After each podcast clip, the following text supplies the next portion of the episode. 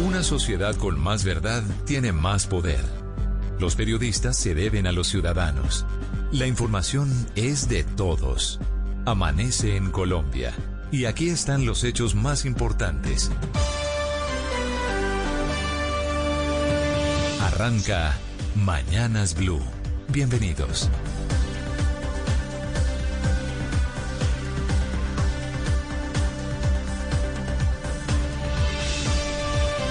Son las 5 de la mañana en punto. Bienvenidos. Gracias por conectarse a esta hora con Blue Radio, Blue App y BlueRadio.com para quienes nos siguen a través de nuestras señales digitales en todo el mundo.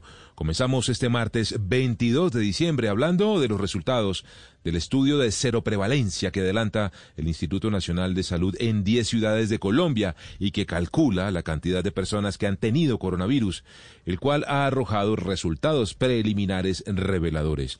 Menos del 10% de los colombianos han tenido COVID-19, lo cual indica que la enfermedad aún tiene un amplio rango de infección, que estamos lejos, muy lejos de la posibilidad de tener una inmunidad colectiva y que hay ciudades que aunque parecieran muy golpeadas por el COVID tienen en realidad mucha población sana, es decir, en riesgo de contagio.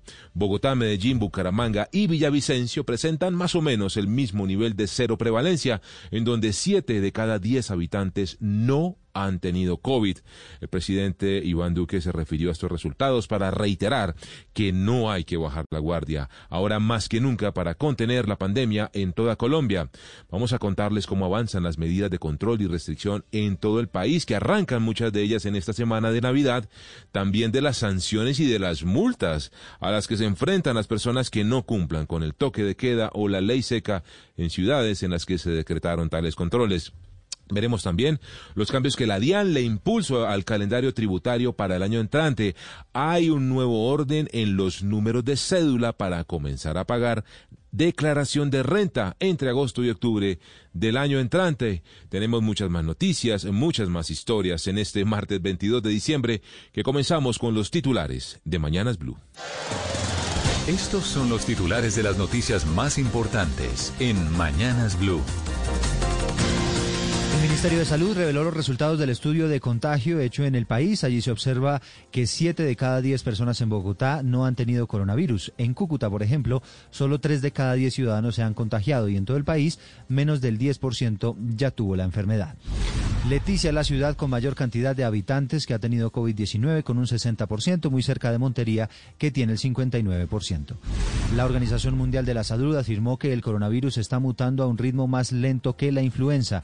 También aseguró que la nueva cepa no es más severa ni letal. A propósito, BioNTech anuncia esta madrugada que puede suministrar en seis semanas una nueva vacuna adaptada a la mutación del virus.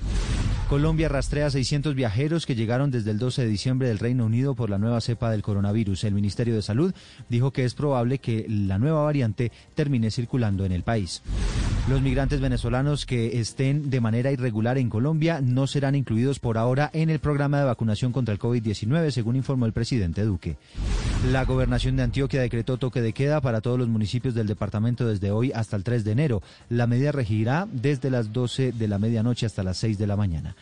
En el Valle del Cauca suspendieron los procedimientos quirúrgicos por escasez de algunos medicamentos como los sedantes y los analgésicos. En Cartagena se prendieron las alertas también por la falta de estas medicinas.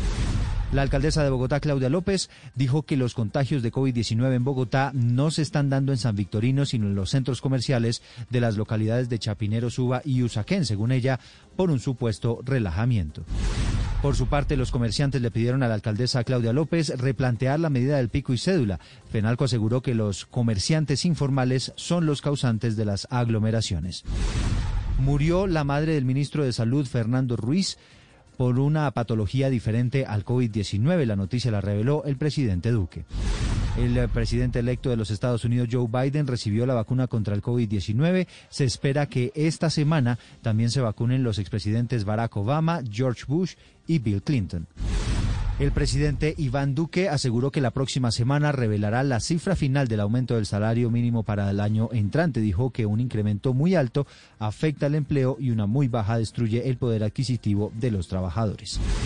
La Defensoría del Pueblo recomendó instalar cámaras en los cascos de los agentes del SMAT antes y durante las movilizaciones.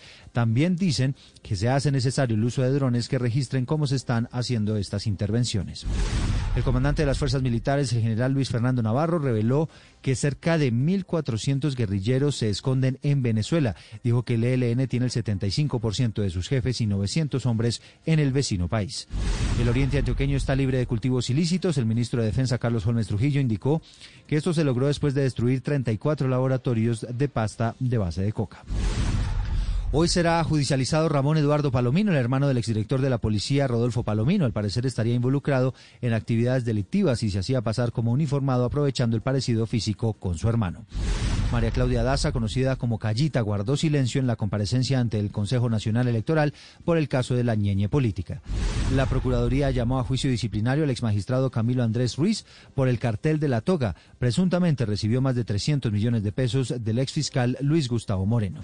El antioqueño Juan Pablo El Indio Ramírez fue acusado de racismo y separado de su club en Brasil. El colombiano es acusado de gritarle a un futbolista del Flamengo, calla la boca negro en una, en una discusión en medio del partido. Son las 5 de la mañana y 6 minutos.